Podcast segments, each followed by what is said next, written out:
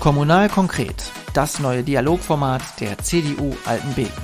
Gemeinsam mit unseren Gästen reden wir über Politik, Persönliches und die drei Ortsteile Altenbeken, Buke und Schwanein.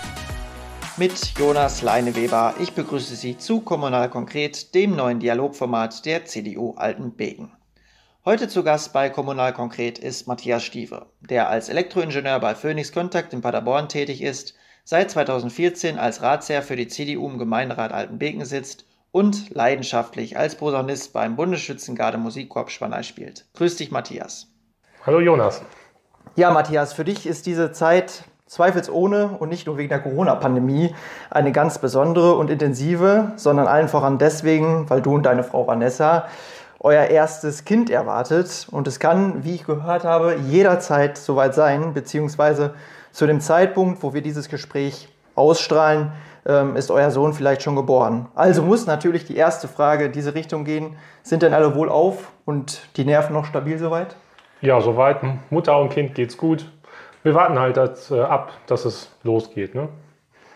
Ähm, ja, war diese Zeit der Corona-Pandemie jetzt eine besondere Herausforderung für euch oder hat euch das gar nicht so stark betroffen?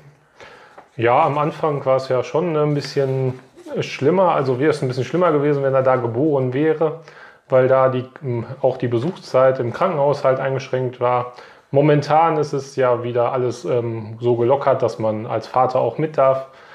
Wir hoffen mal, dass der Ausbruch jetzt in Gütersloh bei Tönnies nicht noch dazu führt, dass wieder mehr Beschränkungen einge, eingeführt werden. Aber ich denke, auf diesem Weg sind wir ganz gut unterwegs. Ja, dann drücken wir auf jeden Fall da die Daumen und schauen mal, ob unser Gespräch vielleicht auch unterbrochen wird. Ja, zu dem äh, Bild der Familie gehört natürlich auch äh, ein Haus, welches ihr 2018 in der Antoniusstraße fertiggestellt habt. Ähm, architektonisch ist euer Haus ja zumindest dahingehend eine Besonderheit, dass es ein Bungalow ist. Und bei mir ist irgendwie so, dass ich beim Bungalow immer an das Kanzlerbungalow denken muss, ähm, welcher in der ehemaligen Bundeshauptstadt in Bonn steht und in dem ja unter anderem die CDU-Kanzler Ludwig Erhard und Helmut Kohl viele Jahre gewohnt, gearbeitet und gewaltet haben. Ist euer Haus eigentlich nach diesem politischen Vorbild entstanden oder ist das jetzt völlig haltlose Kaffeesatzleserei? Also nach dem politischen Vorbild ist es garantiert nicht entstanden. Ähm, ja, wir haben eher gedacht, ähm, wir haben den Platz in der Antoniostraße, war ja ein schönes großes Grundstück. Wir denken direkt ans Alter, bauen direkt ebenerdig, sodass man keine großen Treppen steigen muss. Haben da jetzt auch genügend Platz, ähm, auch einen schönen Garten rundherum geschaffen, sodass man, wie du eben gesagt hast, auch in der Corona-Zeit schön entspannen konnte. Das hat uns natürlich sehr weitergeholfen, auch mal auf andere Gedanken zu kommen. Ja, die Blumen und Bäume und alles, was man so angepflanzt hat, dann auch schön wachsen zu sehen. Aber einen politischen Hintergrund hatte der Hausbau an dieser Stelle in dieser Form nicht. Es hat uns einfach auch äh, sehr gut gefallen mit dem offenen Wintergarten und den großen Fenstern, sodass man mitten in der Natur ist. Ich habe es ja befürchtet, dass es da keinen Zusammenhang gibt. Es wäre auch zu schön gewesen. Aber was man ja sagen muss, und deswegen gebe ich diesen zugegeben etwas weit hergeholten Vergleich noch nicht komplett auf. Der Kanzlerbungalow in Bonn ist ja wirklich zum Symbol der Bundesrepublik in dieser Zeit geworden und stand vor allem für Geradlinigkeit, Zielstrebigkeit und nicht zuletzt auch für Bescheidenheit. Also alles Eigenschaften, die einem Politiker ganz gut zu Gesicht stehen.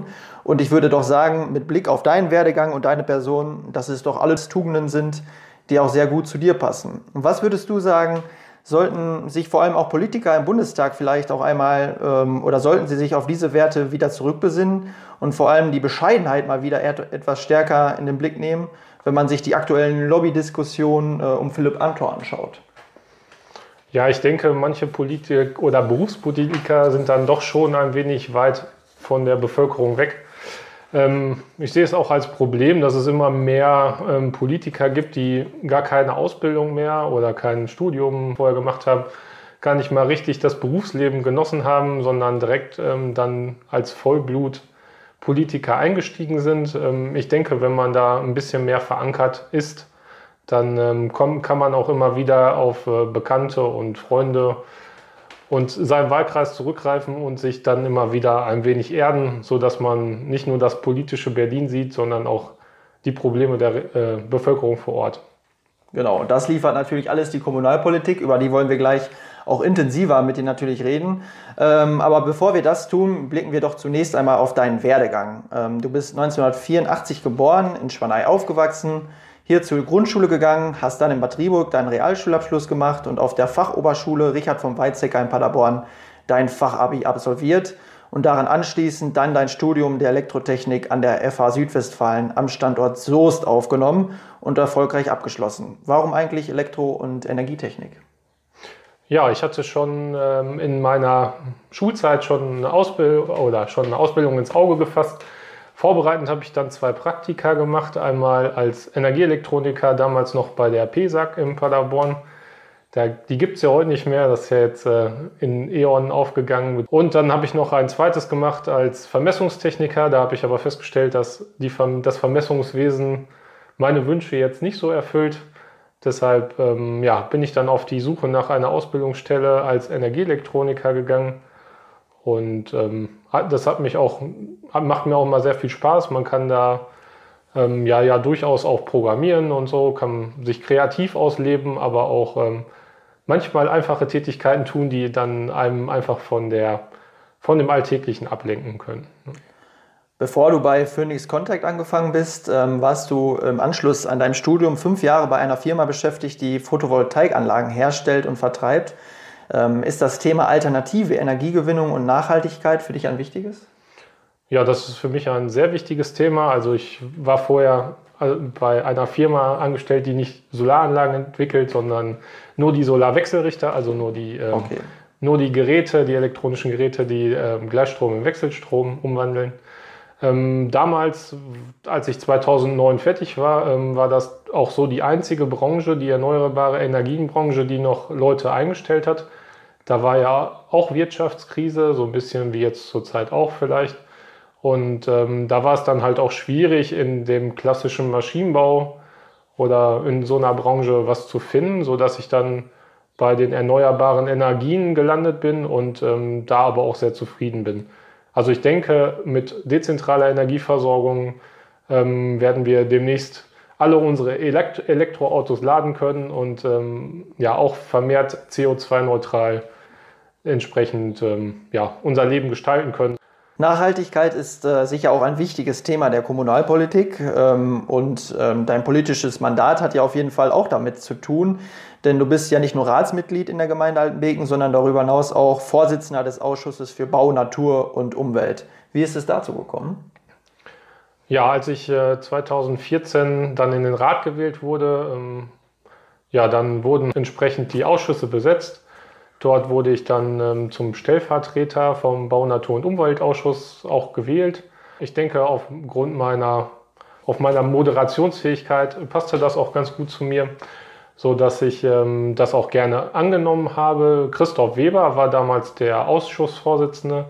Ähm, das Amt musste er leider dann ruhen lassen, weil er sich beruflich halt mit dem Landschaftsplan Altenbeken beschäftigte. Er ist bei der Bezirksregierung Detmold angestellt. Und äh, darum kam es da zu Interessenskonflikten. Deshalb hat Christoph Weber dann sein Amt ruhen lassen. Ja, und ich bin dann halt entsprechend nachgerückt. Warum ist das Thema Bauplanung, was ja dann auch zu deinem äh, politischen Tätigkeitsfeld gehört, ähm, für dich so wichtig für die Gemeinde? Ja, ich denke, ähm, es gibt ja Studien, die besagen, dass unsere Bevölkerung in der Gemeinde Altenbeken ähm, extrem schrumpfen sollen. Dem glaube ich jetzt nicht so, dass äh, dass das passiert. Allerdings müssen wir auch aktiv daran arbeiten, dass wir die Bevölkerungszahl halt stabil halten. Ähm, zumindest stabil halten, am besten natürlich ein bisschen ausbauen. Da wäre es ganz gut, wenn wir halt vom Boom von Paderborn ein bisschen profitieren könnten. Ähm, das sehe ich halt in der Hinsicht gut möglich, wenn man halt versucht, den Familien äh, hier vor Ort auch die Möglichkeit zu geben, entweder eine Immobilie oder eine Wohnung zu erwerben, sodass sie dann hier vor Ort halt ihren Lebensmittelpunkt gründen können. Damit bleiben dann auch die Vereine, wo du ja eben auch schon gesagt hast, zum Beispiel der Musikverein oder der Schützenverein oder auch der TUS Egge, werden dann ja weiterhin mit neuen Mitgliedern versorgt werden, sodass ähm, die gute Vereinsarbeit, die wir hier vor Ort leisten und die Schwanei zum Beispiel ja auch ausmacht, dann weiter fortsetzen können. Des Weiteren denke ich auch, dass die Infrastruktur sowie Lebensmittelläden, unser Zahnarzt, unser Hausarzt und so weiter, dass die alle nur überleben können und weiter bestehen können, wenn halt die Bevölkerungszahlen stabil bleiben. Das Vereinsleben hast du schon angesprochen und ähm, ja, du bist ja auch Mitglied im Sport, Musik und Schützenverein. Ähm, warum ist ein aktives Vereinsleben für Schwanei im äh, Besonderen und für die Gemeinde Altenbeken äh, im Allgemeinen wichtig und warum sollten Vereine auch bei Förderung in den Blick genommen werden? Ja, ich denke, die ähm, Arbeit, die die Vereine in den Ortsteilen, nicht nur in Schwanei leisten, in Schwanei kenne ich mich halt am besten aus, darum spreche ich jetzt mal nur über Schwanei.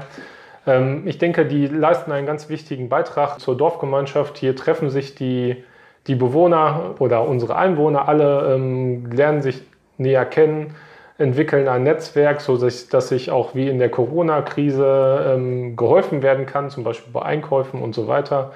Aber auch die Jugendarbeit, die diese Vereine alle leisten, ist natürlich extrem wichtig, so dass auch die Jugend ein gutes, einen guten sozialen Umgang lernt, ähm, ja, miteinander, füreinander, hatten wir ja auch schon mal als Thema beim Schützenverein. Ich denke, diese Werte werden insbesondere in den Vereinen bei uns vor Ort vermittelt. Und wenn diese Angebote alle über die Gemeinde noch zusätzlich gestemmt werden müssten, wäre das ein erheblicher finanzieller Aufwand, der aktuell ja durch die sehr gute ehrenamtliche Arbeit abgedeckt wird.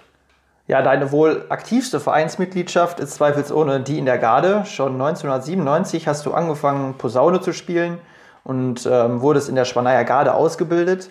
Hm, ich könnte mir vorstellen, dass es leichtere Instrumente als die Posaune gibt. Es ist ja nicht nur eines der lautesten Blechinstrumente, die es überhaupt gibt, sondern bestimmt die Töne ja nicht dadurch, dass man Ventile drückt, sondern ähm, das Rohr zieht, was dazu führt, dass es manchmal sehr stark gestikulierend äh, und sehr kompliziert aussieht.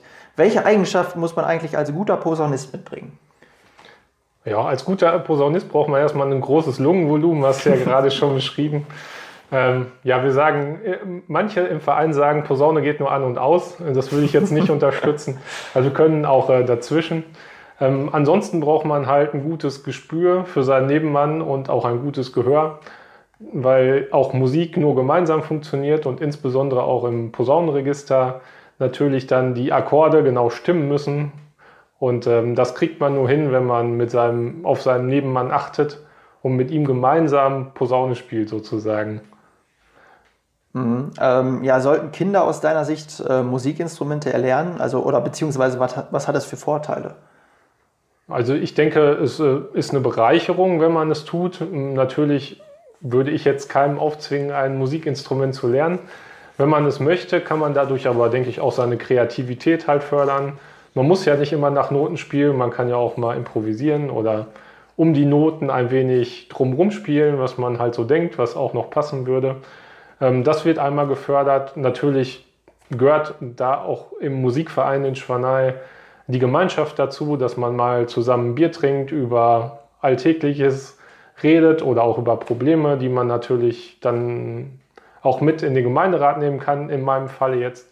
Aber grundsätzlich äh, denke ich, dass es auch ja, immer gut zusammenpasst, wenn man ein Instrument lernt. Ähm, davon ausgehend unterstützt es natürlich auch die, die kindliche Entwicklung. Ja, lieber Matthias, wir sind schon am Ende unseres Gesprächs angekommen. Ich bedanke mich ganz herzlich. Ja, vielen Dank, Jonas. Ja, liebe Zuhörerinnen und Zuhörer, das war Kommunal konkret für heute. Wir hören uns zur nächsten Folge, wenn Sie mögen. Kommunal konkret, das neue Dialogformat der CDU Altenbeken. Gemeinsam mit unseren Gästen reden wir über Politik, Persönliches und die drei Ortsteile Altenbeken, Buke und Schwanein.